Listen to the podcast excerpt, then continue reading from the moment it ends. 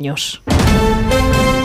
El deporte con este Rodríguez. Aston Martin ha presentado su monoplaza para el Mundial de Fórmula 1 de 2024. El coche de Fernando Alonso y Lance Stroll estrena chasis y morro con el objetivo de alcanzar su primera victoria tras los ocho podios del curso pasado. Sobre su futuro, el piloto asturiano no descarta sustituir a Hamilton en Mercedes, pero Aston Martin es su primera opción. Uh, lo que puedo decir es que Aston Martin será el primer equipo con el que me siente por un sentido de lealtad. Conseguimos muchas cosas juntos el año pasado cuando me dieron la oportunidad y cuando dejé a Alpine y serán la primera opción con la que me siente.